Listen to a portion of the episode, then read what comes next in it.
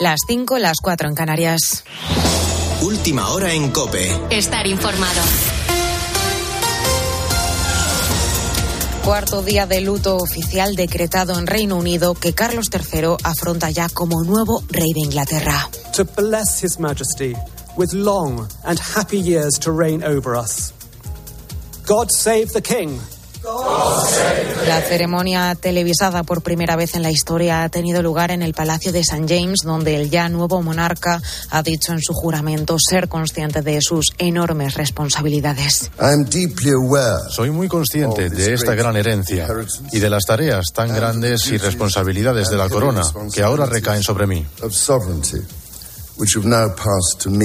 Al evento también han asistido la nueva primera ministra Liz Truss y sus antecesores Boris Johnson y David Cameron. Por su parte, Felipe VI ha felicitado también a Carlos III en un mensaje en inglés donde le ha trasladado sus mejores deseos. Otro de los momentos más destacados de esta pasada jornada histórica ha sido este la llegada y también el reencuentro entre el príncipe Guillermo y los duques de Sussex, Harry y Meghan Markle, que han acudido al castillo de Windsor, donde se han dado además un baño de masas de más de 40 minutos. En las próximas horas está previsto el traslado del cuerpo de Isabel II, que será llevado a Edimburgo, aunque no será hasta el próximo lunes 19 cuando se celebre su funeral en la capital inglesa. Para ese día se ha decretado además festivo nacional, una figura, la de la reina que para la mayoría de británicos ha dejado el listón muy alto. Um, es difícil, es muy triste porque la reina se ha ido y nos ha dejado, pero también ha dejado un legado importante, porque a la vez es futuro para darle un nuevo brillo y un nuevo enfoque al Reino Unido. Con un nuevo rey, espero que siga los pasos de la reina y que haga un gran trabajo. Por otro lado, hoy se cumplen 200 días de guerra en Ucrania. Lo que pretendía ser un ataque relámpago se ha convertido en una guerra de desgaste donde nada ha salido como el Kremlin planeaba. De hecho, ahora mismo los rusos huyen de ciudades como Kharkov o Gerson. En COPE hemos hablado con Caterina. Ella es profesora de español en el Colegio Miguel de Cervantes de Kiev, donde han podido volver estos días a las clases en medio, eso sí, de una situación de calma tensa. Vivimos normalmente. Ahora estoy eh, en la calle, no notamos mucho la guerra, no notamos, pero yo sé cuando eh, voy a volver a casa, enseguida voy a ver y mirar eh, entonces el televisor para saber qué novedades tenemos en el frente de aquellas zonas ocupadas y por tercera noche consecutiva, 270 efectivos del incendio de los Guájares en Granada han seguido trabajando sobre el terreno. Un fuego que permanece activo y sin control y que ya ha arrasado 2.500 hectáreas. El viento sigue dificultando las tareas de extinción, como ha explicado Juan Sánchez, que es el director del Centro Operativo Regional del Infoca. Pero hemos llegado trabajando aquí hasta el camino y tenemos fuego aquí en la parte de abajo y en la ladera de enfrente que nos tapa el humo, que es donde está descargando los camos. Con la fuerza de ABC. Cope, estar informado. ¿Y cómo ha transcurrido la jornada de Liga del sábado, Dani Seseña? El partido entre el Cádiz y el Fútbol Club Barcelona estuvo suspendido cerca de una hora cuando un aficionado sufrió un infarto en la grada. Por fortuna pudo recuperar el pulso y el partido se reanudó con la conformidad de todas las partes. El Barcelona ganó 0 a 4. La jornada se completó con la victoria del Atlético de Madrid ante el Celta por 4 a 1. El Sevilla venció al Español a domicilio y el Rayo Vallecano se impuso a Valencia en casa. Hoy le tocará al Real Madrid en el Santiago Bernabéu ante el Mallorca a las 2 de la tarde. Después se jugarán el Elche Athletic Club, Getafe Real Sociedad y Real Betis Villarreal. En baloncesto, la selección española ya está en cuartos del Eurobásquet tras imponerse a Lituania por 102 a 94 en la prórroga. Esto decía Juancho Hernán Gómez en el micrófono de Pilar Casado al terminar el partido. He tenido tiros para ganar, eh, para empatar, para todo. La verdad que, es un partido que no nos damos por vencidos nunca y creo que esa es la esencia de este equipo. Eh, nada, muy orgulloso a prepararnos para el siguiente. Desde que nos miramos todos a los ojos, sabemos que todos podemos, confiamos mucho en nosotros, estamos muy unidos y se ha visto la pista. Y en la vuelta, este sábado, Renko Benepul sentenció en la Sierra de Navacerrada su victoria en la clasificación general por delante de Enric Mas. Además, Juan Ayuso completa el podio. La carrera acabará hoy con su tradicional llegada a Madrid. Te quedas con lo que viene con José Ángel Cuadrado. Cope, estar informado.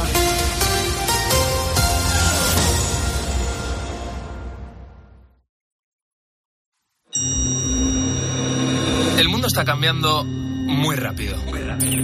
Lo que hoy era una novedad, mañana se habrá quedado en algo antiguo. Ese frenético ritmo que muchas veces nos hace preguntarnos ¿y qué será lo siguiente? Velocidad que genera incertidumbre, a veces miedo, pero también intriga, ilusión y sobre todo emoción por conocer.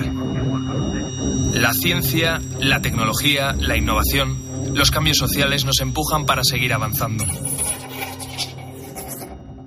Soy José Ángel Cuadrado y si tú me preguntas qué será lo siguiente, qué va a ser lo siguiente, yo te respondo, esto es lo que viene.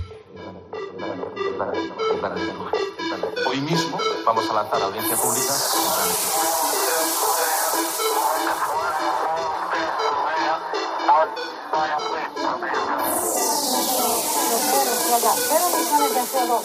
en 2050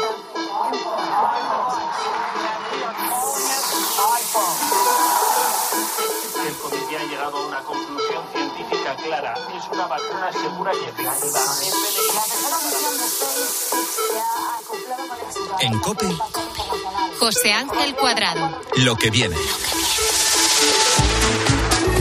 No desconectes con esto que te vamos a contar. Estamos viviendo el fin del dinero en efectivo. Es una de las frases que más están repitiendo en los círculos eh, financieros. Seguro que las has escuchado tú además en alguna conversación con amigos, la has dicho tú mismo, con compañeros de trabajo, con, con la familia, con tu madre, con tu padre.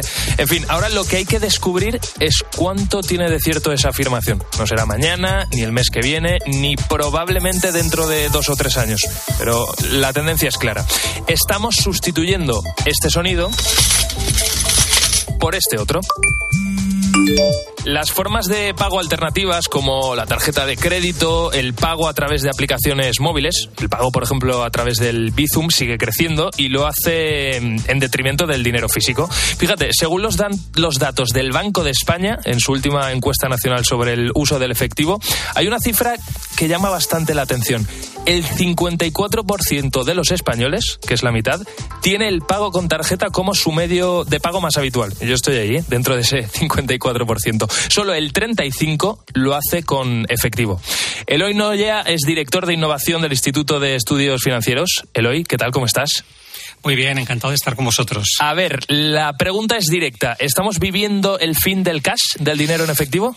Bueno, no me atrevería a decir que estamos ya en el fin del, del dinero en efectivo, pero quizás estamos en el principio del fin. ¿eh? No sabemos hasta cuándo va a durar este periodo, pero está claro que en los últimos eh, años ha descendido mucho el uso de efectivo y, en cambio, pues han eh, proliferado y han aumentado enormemente pues la- el uso de, de medios, eh, pues bueno, como la tarjeta de crédito o los pagos por móviles, como Mm. bien has dicho. Fíjate, si nos preguntamos el porqué de esta realidad, es inevitable pensar, por ejemplo, la pandemia, esta triste situación que todos hemos vivido a nivel social, pero que ha obligado a muchos negocios a digitalizarse. Hubo negocios sin datáfonos hasta hace un año y medio que los han sumado ya y, y están cobrando con esos datáfonos.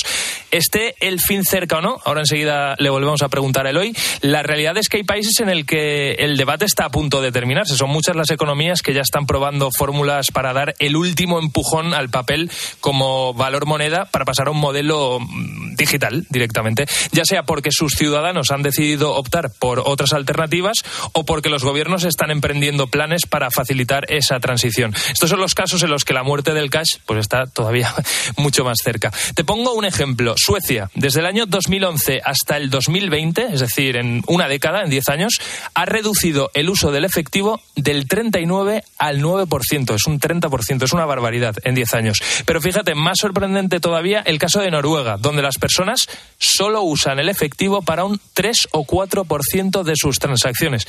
¿Cuáles serán? Pues me imagino yo que para pagos muy pequeñitos, comprar el pan, la prensa, mm, pagar el desayuno. En fin, Eloy, eh, recuerdo, eres director de innovación del Instituto de Estudios Financieros. Eh, hablábamos de las causas de esta tendencia. Una de ellas ha sido el COVID, una causa desde luego forzosa, pero entiendo que, que hay muchas más, ¿no? ¿Cuáles pueden ser?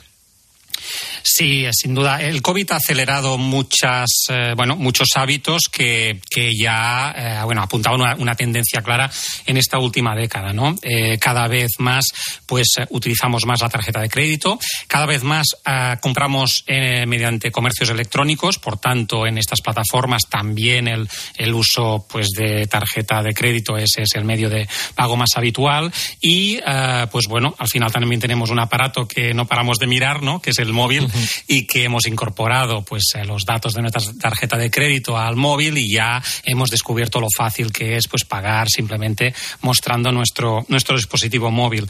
En definitiva, pues eh, nos han puesto muy fácil el hecho de pagar eh, con, con, otros medios que no sea el efectivo y el efectivo pues se ve como algo pues ya en fin incómodo incluso con riesgo, ¿no? A veces no sé no sé tú, pero yo no llevo demasiado efectivo en la cartera. Me pasa lo mismo. Llevo un billete de 20 que mm. creo que hace seis o siete meses que no toco y, por tanto, pues bueno, yo, yo utilizo el, eh, digamos, la, tarjeta de crédito o el móvil como único, como único medio de pago. Mm. Oye, de todas formas, Eloy, ¿qué consecuencias puede tener para nuestro día a día, ya, como consumidores, incluso como sociedad, que de repente dejemos de funcionar con el dinero en efectivo? Mm. Entiendo, sobre todo, bueno, eh, la gente mayor es la que más en riesgo está, ¿no? Eh, con todo esto. E, este es un buen punto eh, que, claro, que yo como director de innovación, pues bueno, siempre estoy abierto ¿no? a la innovación, a, poder a poner las cosas fáciles y en ese sentido, pues todos los medios ah, de pago, uh, digamos, desde la tarjeta de crédito como las aplicaciones móviles, pues bueno, eso facilita la comodidad. Entonces, en este sentido, a priori, eh, estaría favorable a toda esta innovación. Pero hay, hay consecuencias, digamos, hay, hay daños colaterales en la reducción del efectivo. Uno de ellos es lo que apuntas, es que hay personas que eh, les cuesta pues esa, digamos, esa digitalización, pues ya les ha llegado quizás un poquito tarde. Eh, no digo que pues, sepan utilizar el móvil, pero quizás no se manejan o no confían en, en los pagos vía móvil, por ejemplo, las personas, digamos, más mayores, ¿no? En ese sentido, pues bueno, habría que procurar que, digamos, que hubiera en todos los comercios, pues eh, se favoreciera el, eh, la aceptación del efectivo todavía, pues para estas personas que, que bueno, eh, se sientan más cómodas pagando en efectivo. Y luego hay un tema quizás más de sociedad, ¿no? o de modelo de sociedad, que es el de la privacidad. Eh, el efectivo puede ser a veces más engorroso, podemos ver un riesgo de que mm. nos roben por la calle, pero, pero tiene una ventaja respecto a los medios de pago electrónicos y es la privacidad. ¿eh? Al final, pues eh, mis billetes, pues bueno, los gasto donde sea y, y, no me pueden controlar.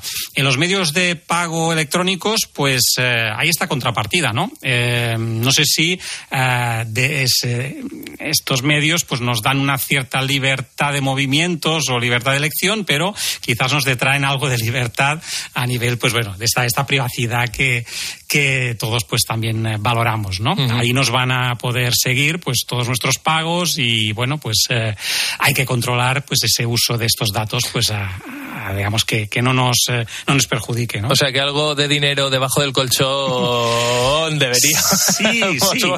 Y, y, por eso yo no me he atrevido cuando me has preguntado ¿es el fin del cash? Bueno, a ver, está claro que la tendencia es a utilizar más medios de pago electrónico, menos efectivo, pero no veo el 0%, ¿eh? No, no lo veo porque habrá ámbitos en los que, bueno, queremos que, eh, bueno, pues guardar una cierta privacidad o simplemente, pues, incluso para diversificar nuestro riesgo, pues vamos a querer una parte, pues, tenerlo en efectivo. Eloy, muy, muy interesante todo lo que estás contando. Estamos en lo que viene, lo que viene desde luego en dinero digital o en formas de pagar. Eh, bueno, tenemos eh, conceptos como las criptomonedas, que le vamos a dedicar seguramente más adelante un programa aquí en, en lo que viene, pero quería preguntarte por otro concepto que, que, ha salido en los medios, del que se está hablando, que son los tokens, eh, los fan tokens. Sobre todo ha salido a raíz de esas palancas que ha activado el Barça en los últimos meses para poder fichar. Eh, gran parte de esos tokens se han liberado en el, en el Barça, o los ha vendido, mejor dicho, a un, a un grupo, un fondo de inversión. ¿Qué son exactamente los fan tokens, así explicado de manera sencilla? Bueno, los fan tokens serían un tipo de, de criptoactivo, ¿eh? de activo digital, ¿eh? Eh, eh, que, pues, bueno, mm, tiene una serie de, bueno, de derechos, ¿no? La posesión de este activo digital, pues, te da una serie de derechos. En este caso, pues el, fan token se, se, emite en una serie de un número de fan tokens. Eh, teóricamente no, no, se podrían emitir infinito número porque hay que, digamos, eh, si queremos que el fan token tenga un cierto valor, ¿no? Pues es como, como la entrada de un concierto, ¿no? Pues bueno, pues habrá eh, X miles de entradas en el concierto y no, y no se pueden emitir más, en ese caso por un, por un tema de, capacidad física, pero claro, en el mundo digital donde no hay estas barreras físicas, pues o hay la posibilidad de hacer, de, de emitir infinitos tokens. Eh, para darle valor al, fan token solo hay un, número limitado eh, que, se emite, ¿no? Entonces, bueno, los que eh, compran este fan token pues tienen una serie de derechos. En el caso del fan token del Barça, eh, lo digo porque también soy, soy compré algunos hace, un par de años. bueno, no, no me ha ido mal, pero tampoco ha sido, digamos, ninguna, ninguna revalorización no, importante. Boom, ¿no? No, no, ha sido millonario con esto. No, ha sido un boom precisamente porque, a ver, el fan token este pues da derecho a a poder votar, eh, en fin, qué, qué, qué panel o, qué cuadro hay en el, en el, en el vestuario del Barça o qué, qué canción se pone mientras eh, entrenan los, eh, los jugadores. Bueno, esta, este tipo de, de cosas. fomenta la participación y el hecho de que haya millones de personas que son fans del Barça o del Madrid por todo el mundo que nunca pueden ir al estadio, pero que en cambio, pues el fan token les da ese derecho a participar de alguna manera en la, en la comunidad del, del Barça. ¿eh? Bueno, a partir de aquí, a veces se especula pues, con, que estos tokens pues, se revaloricen o no, pero bueno, eso pues al final ya contiene un cierto riesgo porque pues bueno, los fan tokens también se pueden eh, revalorizar, pero también se pueden, pueden eh, bajar de valor, depende de, la, de la oferta, de la demanda y, y de una serie de condiciones, ¿no? Eloy Noya, director de innovación del Instituto de Estudios Financieros, estaría, vamos, horas hablando contigo. Ha sido muy, muy interesante. Muchísimas gracias y desde luego te vamos a volver a llamar ¿eh? para hablar de, de otros temas. Muchísimas gracias. Un placer estar un rato con vosotros. Un abrazo, Eloy. Bueno, estábamos hablando con Eloy Noya del dinero digital, de lo que va a venir a nivel dinero digital, pero también nos queremos preguntar cómo vamos a hacer los pagos. Hasta ahora, bueno, un billete es un billete físico, una tarjeta es una tarjeta física, pero ¿de qué manera a partir de ahora con ese dinero digital vamos a aceptar una transacción? Bueno, eh, seguramente ya hayas conseguido pagar en algún momento con, por ejemplo, tu cara o no o con tu huella a través del móvil. ¿Y esto cómo es posible? Pues gracias a lo que se conoce como la biometría. Héctor Insausti es el director y fundador de Neocheck, una empresa española encargada precisamente de verificar la identidad a través de la biometría. Héctor, ¿cómo estás? Muy buenas. Hola, buenas tardes. Muchas gracias por contar con nosotros hoy. Oye, Héctor, es un placer tenerte, desde luego. Eh, ya lo he dejado yo caer. Esto, de, de todas formas, explícalo tú de manera sencilla. ¿Qué es esto de la biometría? Pagar a través de la biometría. Bueno, pues la biometría, así a grandes rasgos, es la toma de medidas de partes del cuerpo de los seres vivos, ¿vale? En la cara, huellas, iris, y también no nos olvidemos de los procesos biológicos, por ejemplo, cómo fluye la, sangre a través de las venas de la mano, o cómo eh, caminas, o nadas, o corres, que esto para los deportistas de élite pues, pues es bastante importante para que reaccionen unas, unas decimillas. Pero en el caso que nos ocupa, como dices, eh, se utiliza para reconocer o diferenciar a una persona entre muchas otras, que eso es lo que llamamos identificación, o para comparar dos muestras de la misma persona, que es la verificación. Eh, hasta ahora, yo creo que la gente conoce un poco el tema de desbloquear, por ejemplo, el móvil con tu cara. Eh, yo entiendo ya que los pagos se pueden, se pueden hacer con esto también a través de, tu huella, ¿no? La huella de uno de tus dedos. Pero ¿qué otras partes del cuerpo a día de hoy y a partir de los próximos años se van a usar también para poder desbloquear un pago y aceptarlo? Hombre, el iris también es fiable y poco invasivo, pero a nivel forense, pues bueno, se puede utilizar retina, venas de la mano. Lo que pasa que no es conveniente porque requerirían de escáneres especiales. Nosotros, al menos en Neocheck, apostamos por, seguimos apostando por la cara a futuro, ¿vale? Eh, porque todo el mundo tiene acceso a móvil con, con la cámara, como decía antes Eloy Así que lo importante para pagar no, no es para nosotros simplemente poder comparar, sino asegurarnos de que al otro lado tenemos a una persona de verdad y no un vídeo o un deepfake. Que esto es ahora lo que estamos viendo todos los días, es súper habitual cuando abrimos cuentas bancarias o, cuando vas a sacar el, el dinero del cajero, ¿no? Eh, por si por si no estáis un poco no entendéis este palabra no eh, habéis visto el anuncio de, de cerveza de Lola Flores sí, sí, sí, claro. triunfo y tal Bueno, pues es una actriz a la que le han superpuesto la cara, ¿no? Eh, sacándola de, vídeos antiguos. Y lo mismo se puede hacer con la voz y esto lo haces hoy en día en tu casa pues por muy poquito dinero. El, acento de Lola Flores, ¿eh? Exacto. Por eso triunfaba en todo el mundo. Oye, una cosa, a ver, eh, tú hablabas del reconocimiento facial, es decir, saber si la persona que está delante es la persona de verdad, pero hay una cosa muy, muy interesante que la gente va a alucinar, que ya no solo vale o ya no solo va a valer con tener a esa persona delante, sino reconocer si realmente esa persona que tenemos delante quiere pagar. Es decir, reconocer la voluntad. Y eso es una cosa que a mí me parece alucinante. ¿Cómo se puede controlar esto? Sí, claro. Eh, las expresiones faciales al final cambian según las emociones, ¿no? La tristeza, ira, alegría. Y para eso las máquinas eh, ya son muchísimo más rápidas interpretando señales que nosotros.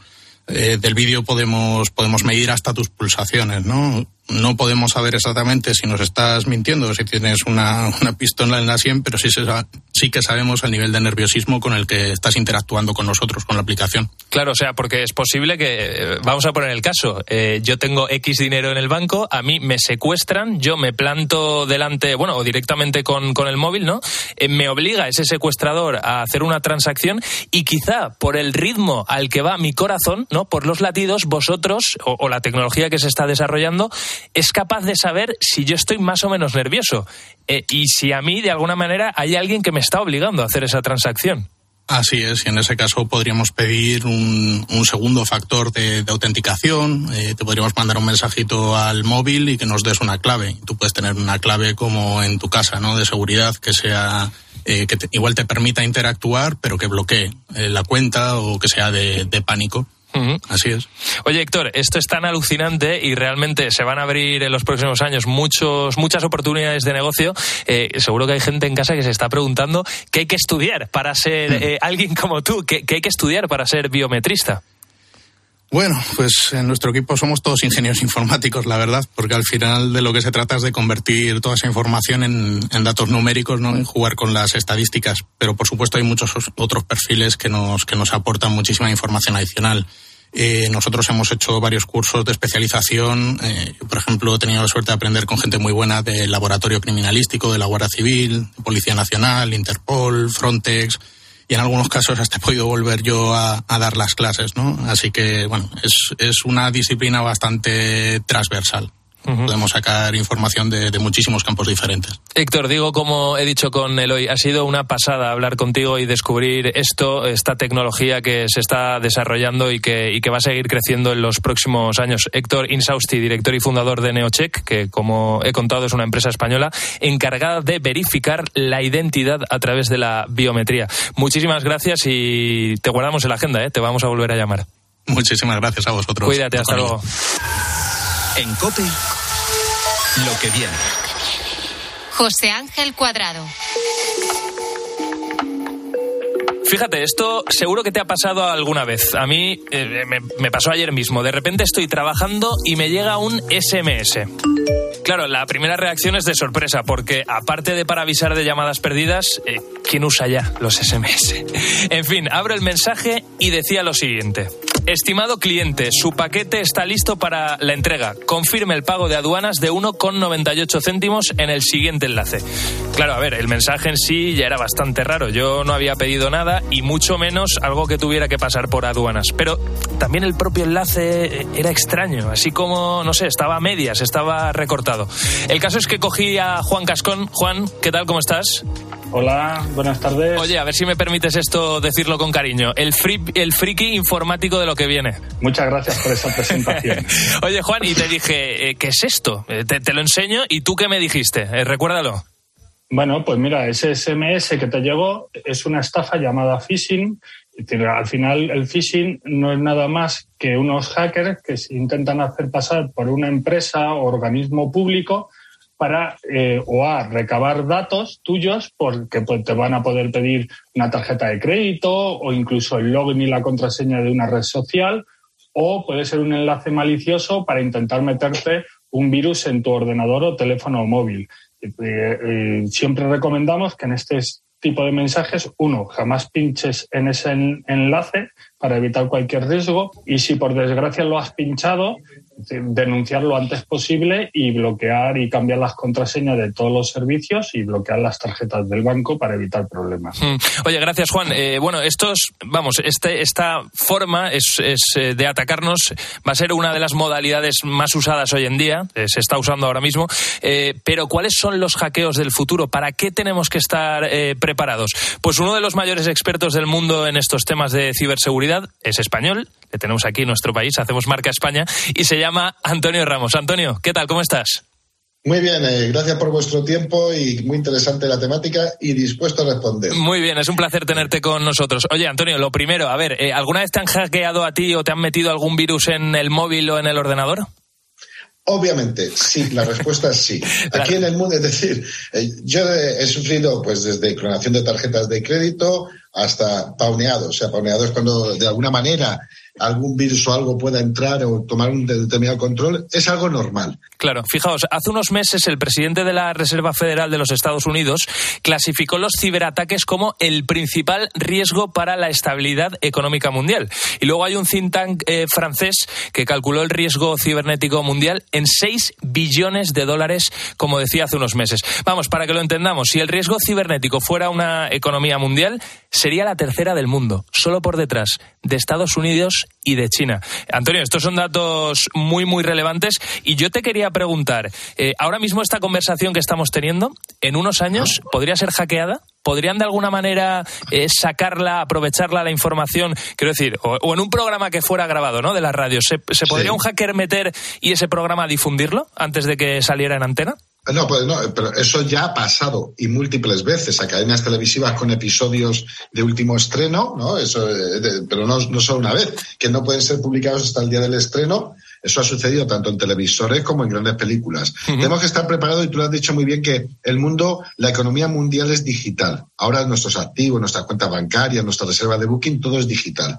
Con lo cual, igual que en la vida física los robaban presencialmente entrando a la sucursal bancaria, ahora lo normal es robarte digitalmente o, ser una víctima digital. Sí, sobre todo en eh, los próximos años, de, qué nos vamos a tener que, defender teniendo en cuenta hacia dónde se va a desarrollar la tecnología.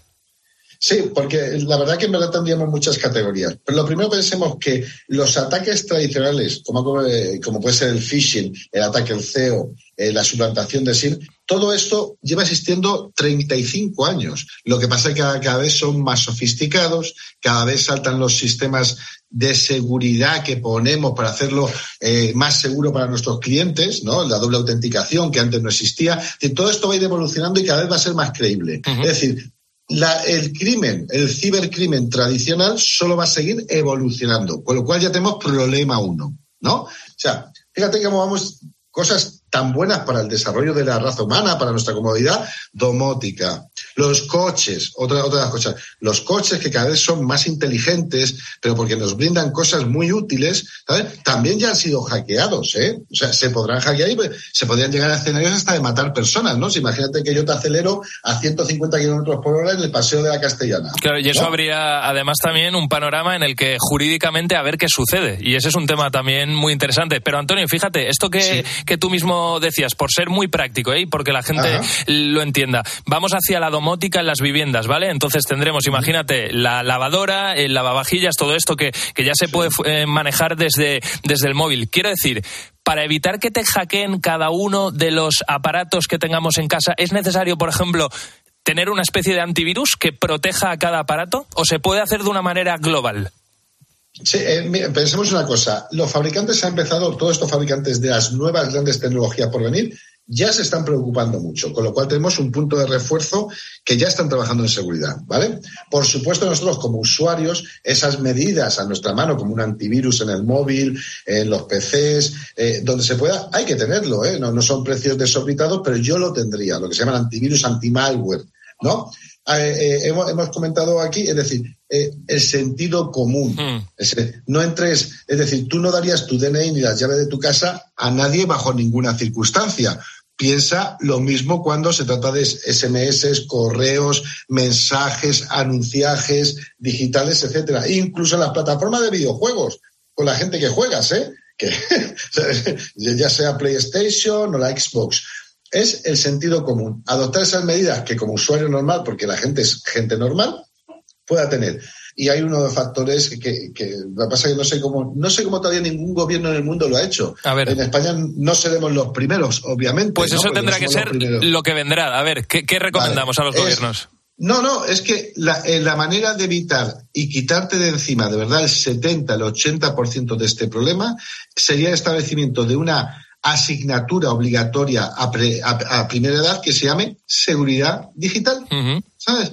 Si tú desde los seis años estás comprendiendo qué es el moving, qué es el sexting, qué es el robo de identidad, qué es de verdad cuando eso, hombre, no digo que estudien tanto como matemáticas, ¿me, me entiendes? O, pero si tú impones eso a temprana edad, desde los seis años hasta los 14, te garantizo que esta asignatura de seguridad digital eliminaría el 70-80% de cualquier tipo de fraude, robo, incidencia. Pero bueno, nadie lo hace, pues será porque no le interesa a nadie. Antonio, ¿Sabes? porque Eh, una última cosa muy rápida. Eh, ¿Cuál es ahora mismo la información más sensible de cada uno de nosotros? ¿Es lo evidente?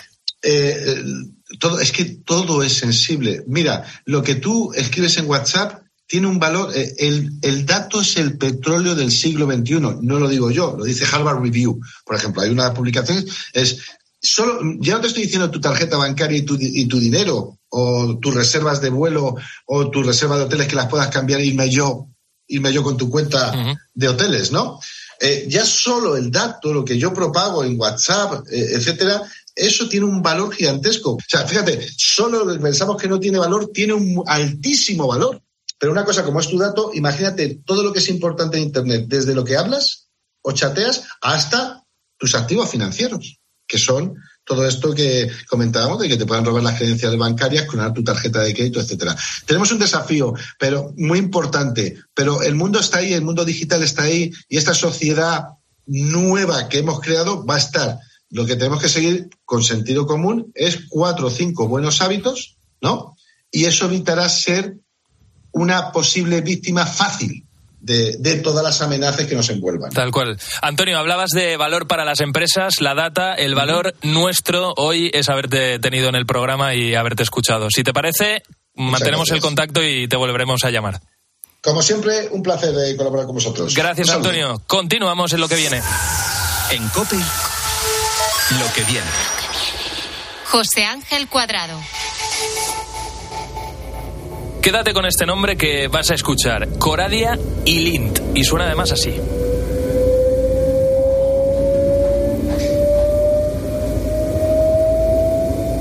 ¿Qué piensas que puede ser? ¿Qué te sugiere? Pues Coradia y Lint es el primer tren del mundo que funciona, ojo, a base de hidrógeno. Es el primer tren que solo emite vapor y agua condensada. Este es sin duda un gran paso para el transporte del futuro. Así serán los trenes que vengan más sostenibles, menos contaminantes, más silenciosos y con un consumo mínimo. Javier Castilla, el hombre que siempre se atreve a imaginarse el futuro aquí, en lo que viene. ¿Qué tal? Muy buenas. ¿Qué tal, José? ¿Cómo estamos? Oye, a ver, ¿qué más sabemos de este tren y sobre todo, ¿lo veremos circular por nuestro país? Pues mira, importantísimo eso que hablabas del consumo muy bajo. Solo hace falta un kilogramo de combustible de hidrógeno para poder recorrer lo que otros transportes necesitan 5 kilos de diésel. Es un tren que está pensado para media distancia. Eh, tiene un alcance de hasta 1.000 kilómetros con un solo tanque sin tener que repostar, pero las velocidades sobre las que trabaja está entre los 80 a 120 kilómetros. Está lejos eh, de la alta velocidad aquí eh, en España. Puede alcanzar 140. Eh, en España, de momento, no está previsto. Sí que allí en Frankfurt, que en Alemania, hay 27 unidades previstas de que, de que lleguen y también en Italia unas 6 y 12 en Francia. Mm. Oye, estamos hablando de trenes del futuro, en este caso hablando de combustible, no de velocidad, pero hay trenes del futuro también hablando de, de velocidad. Sí, son pocos países de momento en los que podemos encontrarlos, Japón, Corea del Sur y China. Y yo creo, José, que alguna vez eh, has oído hablar de él. Es el maglev, un tren bala que emplea levitación magnética y flota encima de la vía. Es la forma que tiene de reducir esa fricción de las, de las ruedas y se puede mover de forma más silenciosa, suave, pero sobre todo rápido. En Japón ha habido pruebas en, los, en las que ha alcanzado los 600 kilómetros por hora, la velocidad más alta que ningún tren en el mundo ha sido capaz de alcanzar. El problema es que hace falta mucha energía para poder vencer la resistencia del aire. Bueno, ese tren mm, todavía está por llegar a Japón, pero es verdad que en ese país, precisamente, yo estuve hace un par de años, allí sí que tienen, le llaman así, el tren bala, que no alcanza esa velocidad tan bestia, tan heavy, pero que sí que va mucho más rápido que lo sabe aquí en, en España. Sí. Bueno, como dices, el problema sigue siendo la energía que es necesaria utilizar para vencer esa resistencia al aire y donde todo el mundo ha visto un problema, aquí en España hemos visto una oportunidad. Es una oportunidad con nombre, es un poquito, no sé, exótico, diremos, ¿no? A lo mejor te suena el Hyperloop, un tren capaz de viajar a más de mil kilómetros por hora. Y esto, la pregunta, Javi, es, eh, ¿cómo lo van a hacer? Pues mira, realmente es sencillo de explicar. Cogemos eh, un grupo de tubos, una red de tubos que tienen que estar conectados entre sí y sellados, muy importante, se encuentran a baja presión, es decir, extraemos eh, la mayor cantidad de aire posible y de este modo, y siguiendo utilizando esa levitación magnética, tenemos eh, una resistencia del aire, una fricción muy baja y necesitamos mucha menos energía para poder mover ese tren y sobre todo para alcanzar velocidades considerablemente más altas. Mm, oye, este medio de transporte del futuro tiene sus secretos. Tú has podido hablar con personas que están ahora mismo manos a la obra. Cuéntanos. Pues mira, eh, Juan Vicente es el cofundador y director de marketing de Celeros y él nos ha contado su proyecto. Lleva unos seis años eh, trabajando aquí en España, lo están desarrollando en Valencia. Nos ha contado en qué consiste. Celeros es la empresa europea que está desarrollando un nuevo método de transporte llamado Hyperloop con base en Valencia eh, con el objetivo de desarrollar eh, un sistema de transporte que permita alcanzar velocidades de hasta 1.000 kilómetros por hora con cero emisiones directas y muy alta eficiencia. Estamos hablando de conectar ciudades en cuestión de minutos, eh, de 5 a 10 veces más eficiente que un avión a nivel energético, porque no necesita elevarse cientos de kilómetros para llegar a su destino, y por otro lado, resistente a condiciones atmosféricas adversas.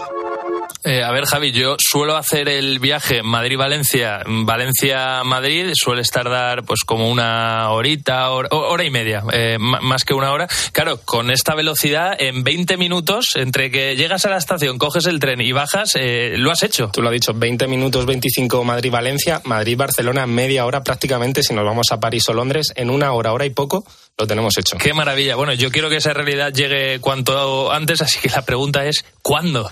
Pues mira, precisamente Celeros nos lo ha explicado, eh, Juan Vicente nos ha dicho en qué están trabajando ahora mismo en la aplicación que va a tener eh, a futuro para poder eh, dedicarlo, digamos, al transporte de pasajeros. Tenemos 2030 como el objetivo de certificación del sistema Hyperloop para pasajeros y mercancías, pero antes ya estamos trabajando en un piloto de aquí a 2025 para poder mover mercancías, contenedores en los puertos de forma 100% automatizada. Además, también estamos desarrollando ese sistema futuro de Hyperloop con el objetivo de 2030 tener las primeras rutas y en 2050 ya poder empezar a ver una red europea o una red global de Hyperloop conectando ciudades en todo el mundo. En ese sentido, pues Celeros se posiciona como una de las mejores empresas de Hyperloop a nivel global. Claro, Javi, aquí el tema no es directamente tener el Hyperloop, sino la tecnología, ir probándola en los trenes que tenemos ahora mismo. Exactamente, mucha investigación, mucho desarrollo en otros países en el mundo, como, como ha explicado Juan, pero vamos a ver si 2050 es una fecha efectiva, viable, en la que podamos ver una red aquí en España que podamos movernos con soltura. Javi, si te parece, sigue imaginando el futuro que nos viene muy bien en este programa. Es lo que intentamos, José. Gracias, hasta siempre. Hasta siempre. En COPE lo que viene. José Ángel Cuadrado.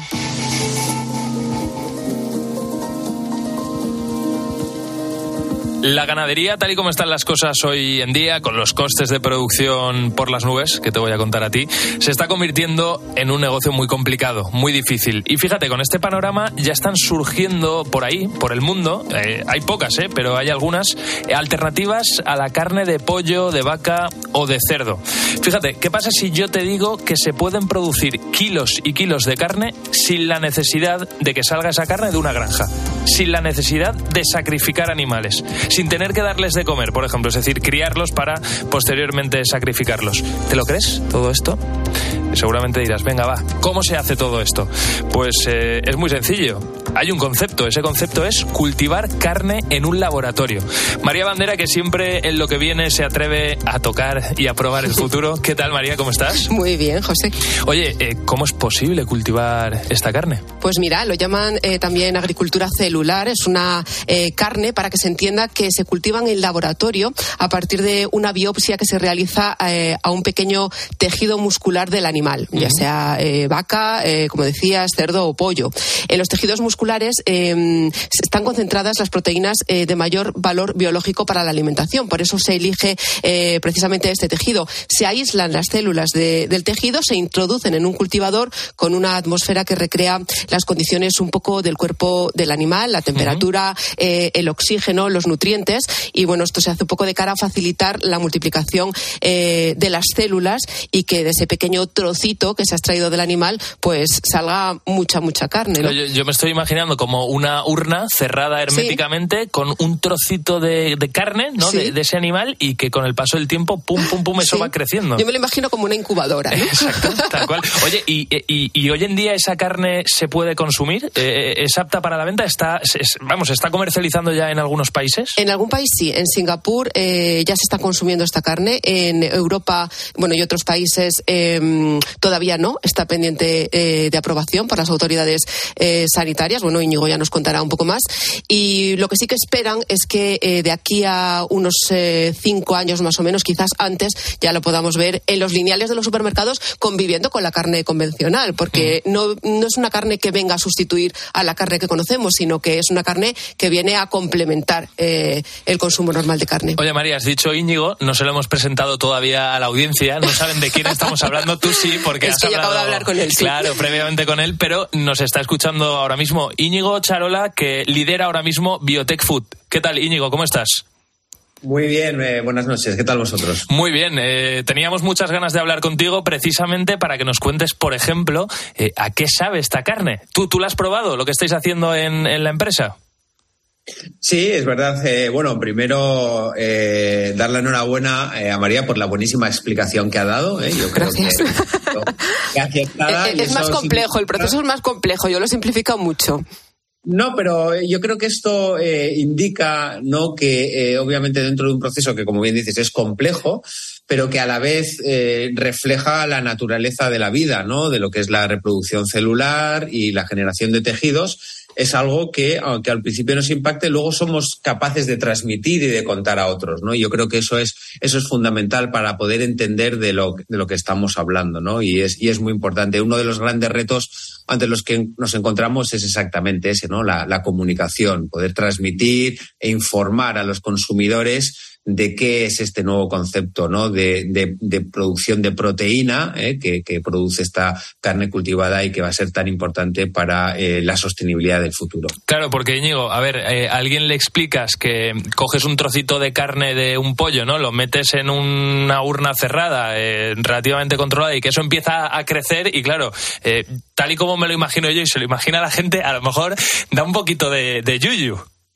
Sin embargo, si cogiendo tu mismo ejemplo, ¿no? Eh, le recordaras a, cualquier consumidor, ¿no? Lo que es un proceso de producción de cerveza, que es metemos en una eh, en una gran recipiente un microorganismo que es una levadura y eso empieza a producir, o eh, en el vino, es decir, no creamos que este proceso es tan diferente a muchos otros con los que ya vamos conviviendo, ¿no? Al fin y al cabo vamos a confiar en un microorganismo, en este caso es una célula de, mamífero, como bien explicaba María al principio, de diferentes especies, eh, que va a seguir el curso de la vida, se va a reproducir y va a formar, en este caso, tejido muscular, porque es una eh, célula muscular, ¿no? Con lo cual, bueno, está diseñada para realmente eh, producir, producir este tejido muscular, que es algo que llamamos carne, ¿no? Muchas veces también es, es ¿qué es carne? ¿no? Es algo que está habitualmente en nuestra dieta, pero que tampoco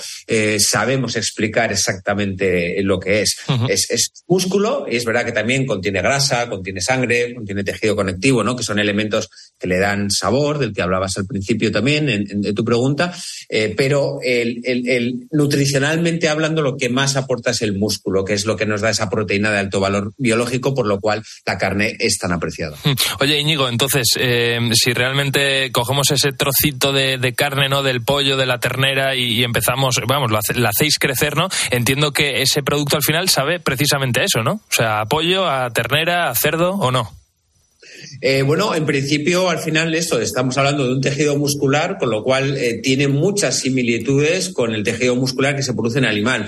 En mi definición o mi explicación de, de los diferentes componentes de la carne, como has podido ver, hay algunos elementos que en estas primeras fases no estarán presentes, ¿no? Pues como el tejido conectivo o la sangre, que pueden aportar una parte de sabor, pero claramente será un producto cárnico que tiene sabores, sabores cárnicos y que podremos utilizar para elaborar una multitud ¿no? de, productos con los que estamos muy familiarizados en, en su sabor. Íñigo, hablamos de ternera, de cerdo, de pollo. Eh, ¿También incluimos al pescado? Eh, en nuestro caso, en Biotech Foods, no trabajamos en pescado, no porque no se pueda, sino porque la tecnología difiere algo de lo que llamamos anif- animales terrestres, que tienen una temperatura corporal diferente, pero sí que hay otras empresas o iniciativas en el mundo que están dedicándose a, a especies marinas. Íñigo, una pregunta muy, muy directa. Eh, Esto es lo que viene, así que queremos saber cuándo va a venir esa carne a los supermercados aquí en España y sobre todo a qué precio. ¿Cuándo lo vamos a poder tener aquí? Bueno, yo creo que eh, esto ya es una realidad. Como se comentaba al principio, en Singapur ya se puede comercializar. Eh, obviamente, pues Singapur ha demostrado mayor dinamismo y, e interés ¿no? en que realmente eh, estos productos lleguen a su supermercado, pero su modelo regulatorio es muy similar al de otras regiones, como pueda ser la Unión Europea o Estados Unidos. Con lo cual, bueno, va a ir un pelín más lento, pero se estima que en dos o tres años eh, podremos ya tener estos productos a disposición de los consumidores. Y en cuanto a precio, eh, hay un factor determinante en la alimentación, ¿no? en los productos de alimentación para que tengan éxito, que es tenemos que disfrutarlos mientras los consumimos y tenemos que poder pagarlos. Si no, no son una alternativa.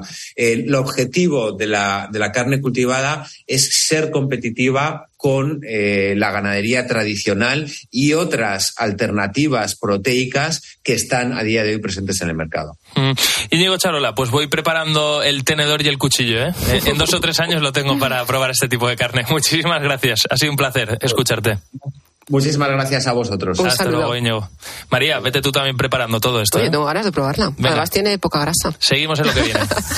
En COPE, lo que viene. José Ángel Cuadrado. Vamos a ver, ¿tienes perfil de Facebook, de Instagram? ¿Estás en Twitter, en TikTok? ¿Eres activo en alguna red social? Seguro que sí. Y no es para menos. Fíjate, en España eh, somos casi 41 millones de usuarios en las redes sociales. Esto es, pues casi 9 de, de cada 10. Ahora, eh, otra pregunta. ¿Pagarías por ello? Es decir, ¿pagarías por seguir a un tuitero que te guste, bueno, seguirle y consumir el contenido? ¿Una cuenta de Instagram que, que también disfrutes? ¿Pagarías por ver su contenido? Pues eso es lo que viene.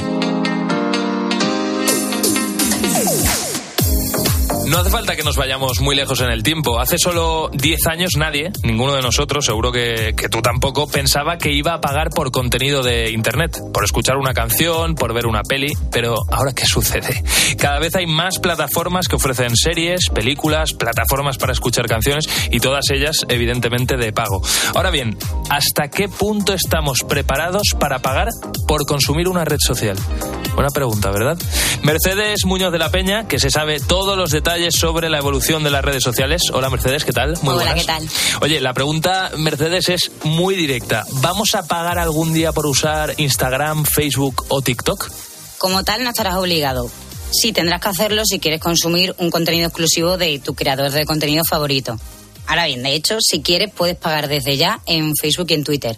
Y en Instagram solo si vives en Estados Unidos. Anda, o sea que ya hay, ya hay posibilidad de pagar por cierto contenido en la red social. Si te parece, vamos a averiguar cuál está siendo la tendencia en cuanto a la suscripción de pago precisamente de las redes sociales. ¿Cómo empezó todo y en qué punto está ahora? Porque por el momento que yo sepa, Mercedes, a mí consumir Instagram aquí en España no, no me cuesta ni un duro. No, no. De hecho, hasta este 2022, Instagram no había entrado al juego del servicio de suscripciones. Antes de aterrizar en España y el resto del mundo, se ha hecho una pequeña prueba piloto en Estados Unidos con unos 10 creadores de contenido y esto le permite a la red social analizar hasta qué punto puede o no ser rentable. Las suscripciones lo que sí se sabe es que tendrán un modelo de pago mensual, en el que si un usuario quiere apoyar a su creador de contenido favorito, podrá pagar una pequeña suma cada mes para, para acceder a ese contenido en exclusiva. En el caso de Instagram, dicho contenido será en forma de post, reels, vídeos o incluso mensajes personalizados que te mande el propio influencer. Eh, a ver, Mercedes, eh, el objetivo de todo esto, eh, como en cualquier plataforma, está bastante claro. Es el de aumentar los ingresos, ganar más dinero. Claro, la pregunta es, ¿funcionará sí o no? Bueno, ya están con, con la prueba, están ya con la fase esta beta. Pero claro, aquí yo me pregunto, ¿cuáles, ¿cuáles pueden ser las claves para que esto realmente se, convierte, se convierta en lo que viene en las redes sociales, sea una realidad? Hablando un poco de otras redes sociales, que son las que sí están teniendo éxito, está funcionando mucho en YouTube o en Twitch con los streamers.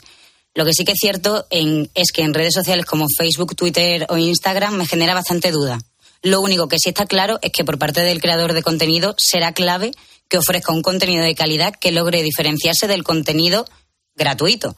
Es importante para todo ello que no ofrezca un contenido muy genérico, sino que tenga la capacidad de microsegmentar dentro de las diferentes cosas que ese creador de contenido cuente.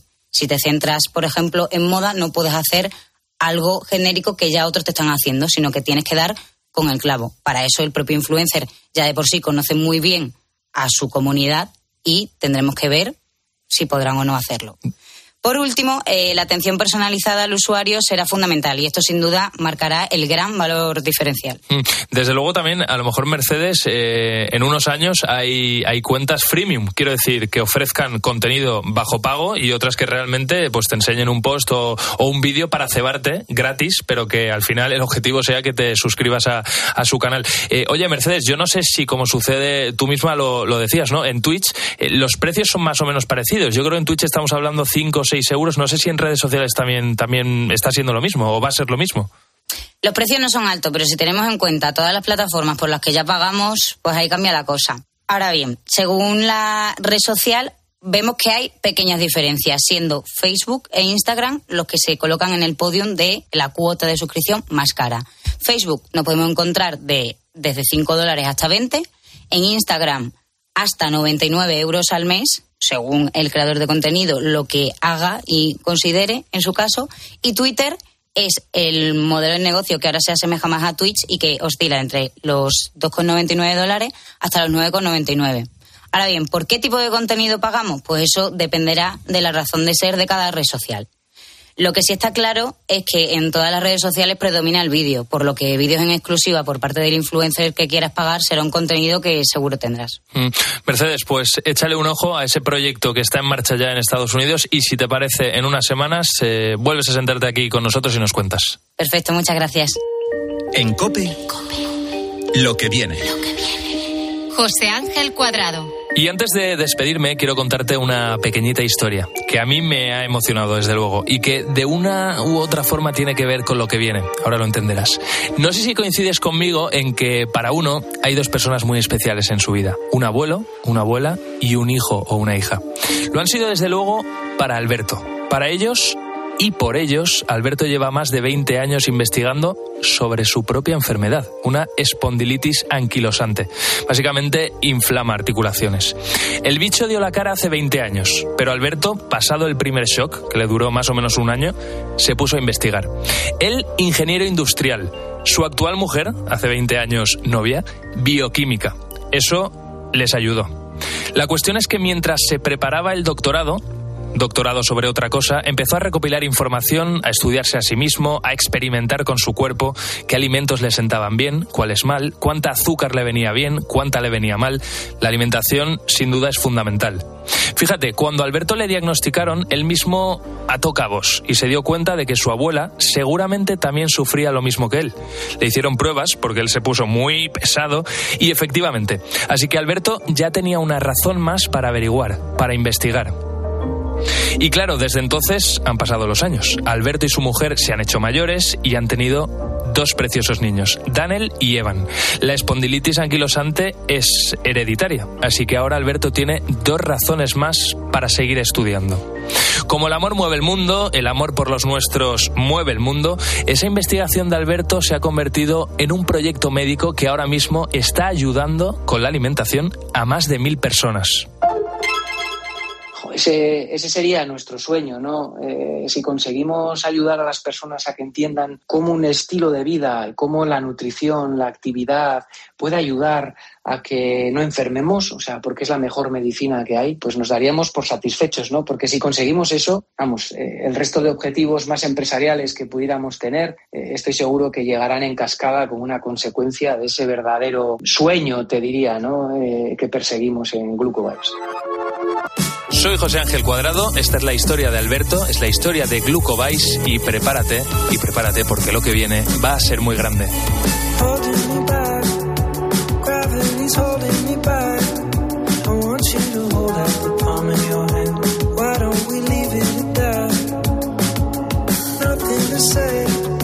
And everything gets in the way.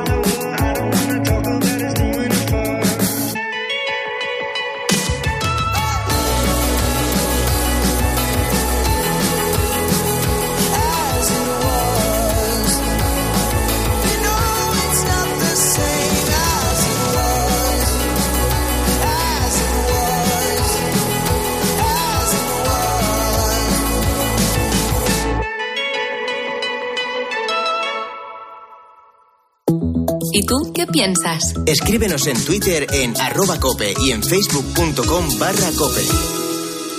Hay noticia de última hora. En la radio, Ha muerto la reina de Inglaterra. todo pasa en Cope. En los alrededores del Palacio de Buckingham se han agolpado en las últimas horas. Se oye el silencio. Este programa ha podido saber que eh, don Juan Carlos no estará en el funeral. Y donde también están de luto por el fallecimiento de la reina Isabel es en Gibraltar. Estoy embarcando para Londres. La tarde de COPE se hace desde la capital británica. ¿Ahora qué? Pues ahora se activa la operación London Bridge. Y va a afectar notablemente al deporte lo que vaya a pasar en Reino Unido en los próximos días. God save the king. En la radio, todo pasa en cope.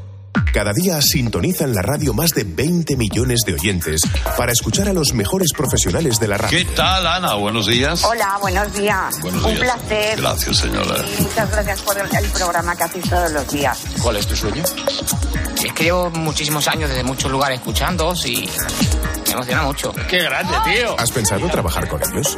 Ven al máster universitario en Radio Cope y sintoniza tu futuro con Cope, organizado por la Fundación Cope y por la Universidad San Pablo CEU, con un año de prácticas remuneradas. Infórmate en fundacioncope.com o por teléfono o WhatsApp en el 670 98 0805.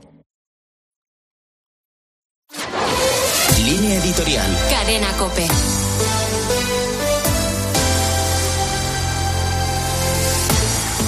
La guerra en Ucrania y el peligro de una confrontación nuclear estuvieron muy presentes en el encuentro esta semana del Papa con los nuncios de todo el mundo.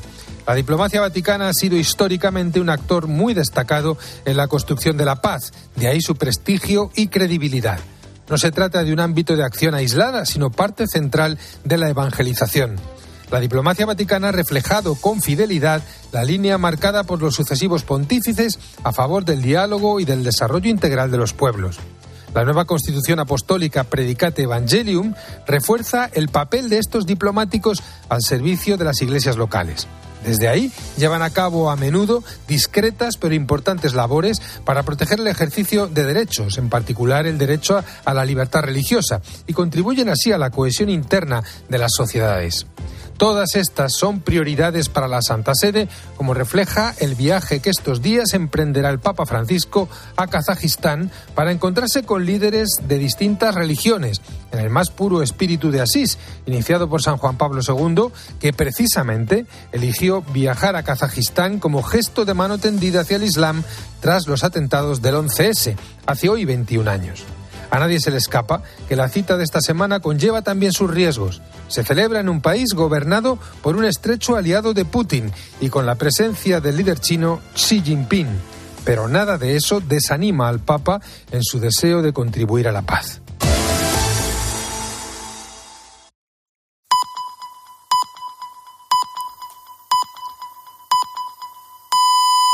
Son las seis de la mañana.